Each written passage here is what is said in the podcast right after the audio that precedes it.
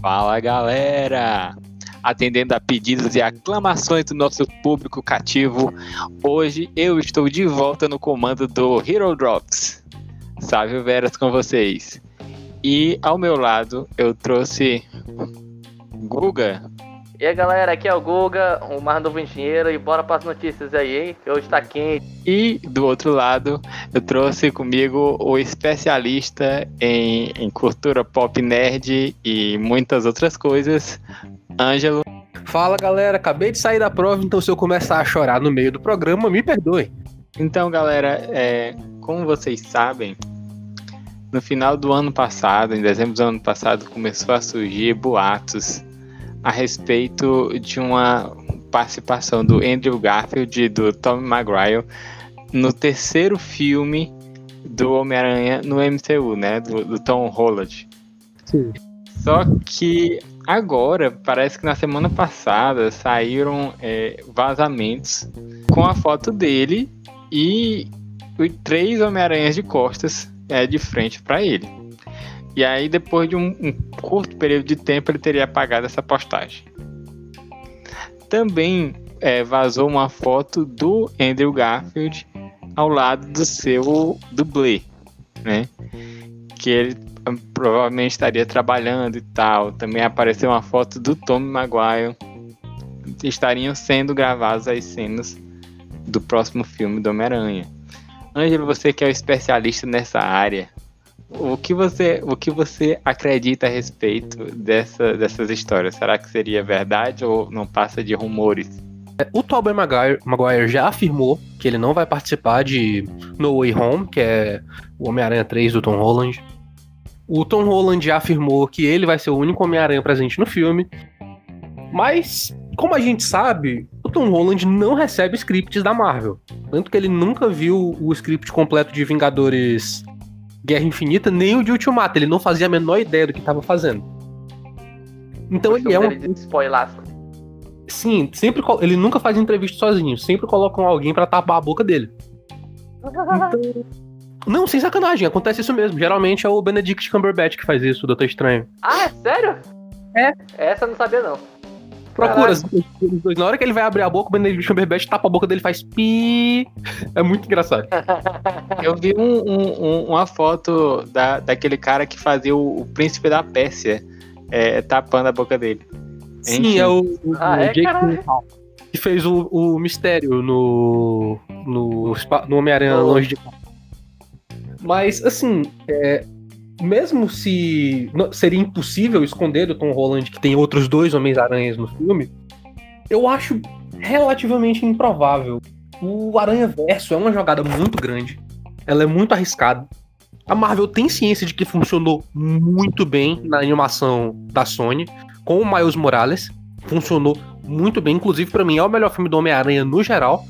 Inclusive o segundo já está sendo produzido. Vocês sabem, Amém. né? Sim, sim. teve essa notícia mesmo. Inclusive, o, o, vilão vai ser um, um vilão do, do Homem-Aranha que eu não conhecia, que é um, um vilão branco que ele pode fazer portais no, no próprio corpo. Chamado de Spotted, ou então. Isso. A habilidade dele é gerar esses portais. Tem um painel muito engraçado em que o Homem-Aranha dá um soco nele e ele faz o soco sair pelo rosto e acertar o próprio Homem-Aranha. Muito bom. Talvez, como a Marvel tendo noção do, de que o Aranha Verso funciona, e funciona muito bem, se for bem feito, eles vão querer arriscar. Mas o Tobey Maguire já, é, já desconversou isso. Então, o Tom Holland também. O Jamie Foxx postou, e o Jamie Foxx, que é o intérprete do Electro em O Espetacular Homem-Aranha 2, que é a franquia do Andrew Garfield. E segundo o Hollywood Reporter, eu não sei o quão verídica é essa notícia, ela é de 2020, de outubro. O Jamie Foxx estava em negociações para voltar em algum filme não especificado do Homem-Aranha. Mas é uma notícia relativamente antiga. Apesar de terem, de terem tido vazamentos e imagens, não tem nada confirmado. Eu, eu recomendo não ficar muito esperançoso. Particularmente, eu ainda acho improvável. Mas que seria muito legal de se ver, seria. Pô, imagina o Tobey Maguire aparecendo como um Homem-Aranha de cabelo branco, puta vida, com dor nas costas, tá ligado? Que foda que ser. Que é possível também. É possível também que eles não apareçam como Homens-Aranhas, porque a, a Marvel já trollou a gente legal, bonito, na, na WandaVision. E eles podem aparecer com outros. Os atores podem aparecer com outros papéis totalmente aleatórios Fazer aquela bomba. no, no filme, né? É, eu- uma teoria bem antiga que eu gostaria que se tornasse verdade é o. O Andrew Garfield, o Andrew Garfield não, o Tobey Maguire aparecendo como tio Ben. Nossa. Que ele tá na faixa de idade.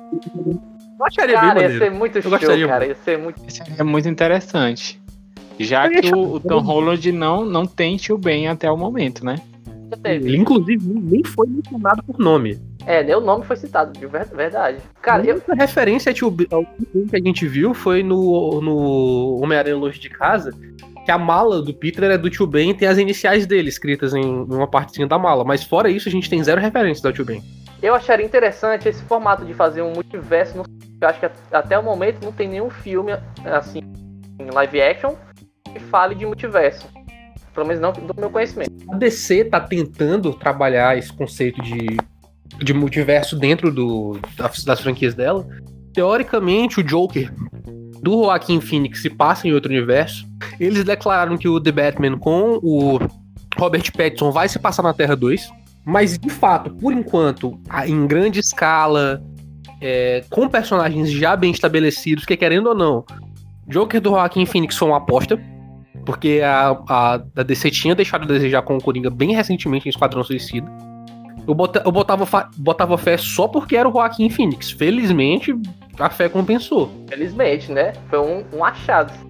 Pois é, mas o, esse, esse multiverso teórico, vamos chamar assim, da DC, ainda é muito experimental. Sim. Ele tá trabalhando só Bagunçado, viu? Muito bagunçado. tá trabalhando só com introdução de personagens. Então, se a Marvel fizesse isso, seria com personagens que já estão estabelecidos. Não, eles não pegariam, eles não começariam o multiverso com novas franquias. O multiverso ia ser fruto de franquias, algumas que já estão estabelecidas há décadas, e um personagem novo que está se estabelecendo, e seria interessante ver como eles trabalham as diferenças entre cada um desses personagens. Se- novamente, seria maneiro, mas eu não tô esperançoso.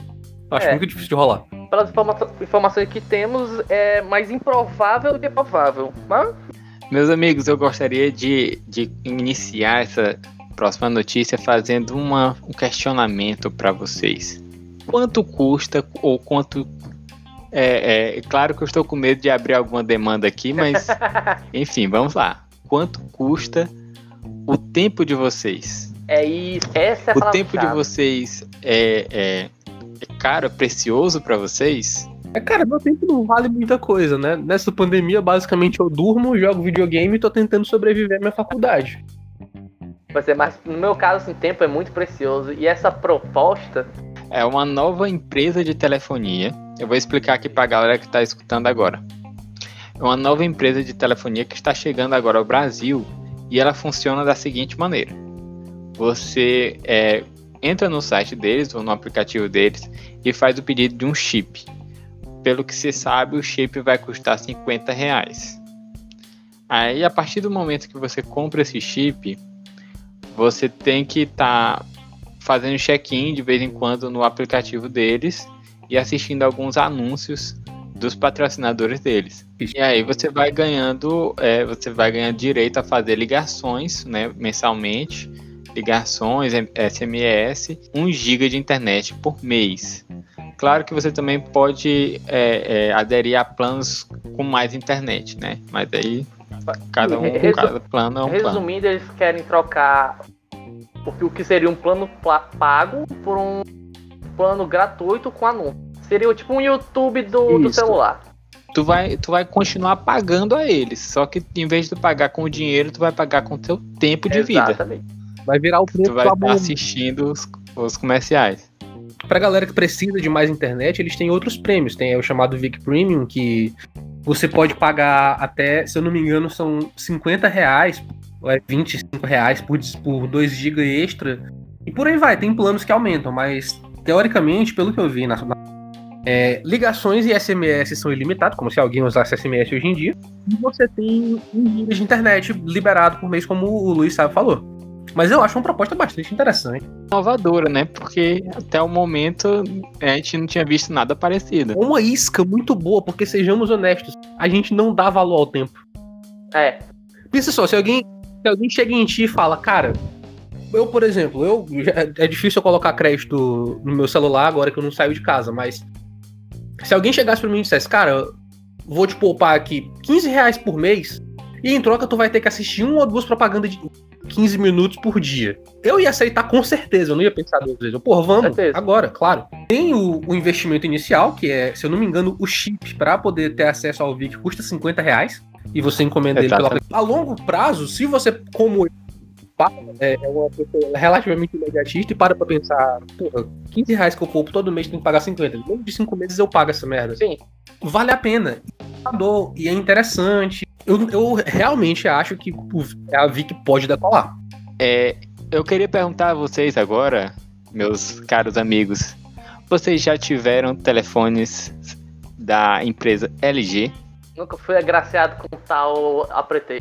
Eu tive três celulares, quatro celulares na minha vida. Dois foram do LG e eu tô muito triste. Eu adorava LG. Sim, é, oficialmente, essa semana, a empresa LG anunciou oficialmente que está encerrando as suas atividades em telefonia móvel, mas que ela não vai, de, não vai demitir nenhum funcionário, porque ela vai realocar esses funcionários para trabalharem com dispositivos de internet, da, de internet das coisas, por exemplo, é, geladeira, é, portas automáticas, lâmpadas automáticas, né, que vão funcionar por, pelo Echo Dot, pela, pela Alexa e por aí vai.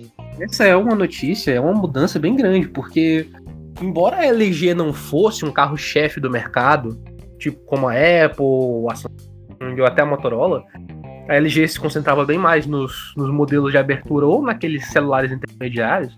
A LG era bem grande e ela era muito popular. Tipo, todo mundo que eu conheço, menos o Gustavo, que é esquisito, já teve um LG em algum momento. Inclusive, estou gravando Sim. aqui este podcast através de um LG. Enquanto eles vão parar com a produção, mas os estoques que já estão disponíveis vão se manter e vão continuar sendo vendidos até se esgotarem. Eles vão continuar oferecendo suportes e atualização de software a longo prazo para os usuários que continuarem comprando e utilizando aparelhos da LG. Não sabem por quanto tempo. E o, a eficiência, por assim dizer, desse suporte vai variar de região para região. Ou seja, aqui no Brasil provavelmente vai ser uma bela merda. Exatamente, uma bela merda. Isso significa que daqui a alguns anos a LG vai ser uma raridade. Cuida bem do teu, Luiz, e tu vende daqui a vende, pouco. Vende, vem pro museu, alguma coisa assim. Ah, tá baleando das pernas em relação na área de, de celulares já tem um tempinho. Desde 2015 eles estão bem mal. Exatamente. E apesar disso, a... eles sempre apostaram em, em, em, em aparelhos inovadores. Inclusive, é, agora eles estavam, e eu fiquei triste por conta disso, que eles estavam produzindo um celular com tela enrolável. Que é a LG. Ah, a, a, a, Samsung não fez um que dobra, né? O Fold. A LG estava, faz, estava indo mais longe, sim. ela estava fazendo um, um celular que tu puxa os dois lados dele e ele, aliás, não sei se tu puxa, talvez seja automático, mas ele simplesmente cresce diante dos teus olhos, porque a tela fica enrolada dentro dele. Sim, é o LG Wing, eu acho o nome. Mas a LG, ela, ela sempre teve esse, esse positivo que ela arriscava. Ela fazia em celulares o que a Nintendo fazia em videogames. Eles sempre traziam uma coisa diferente e ou dava muito bom ou dava bem mal. Não, não, não, não, não, não. Você comparar a LG com a Nintendo foi foda. Acordou adormecido agora.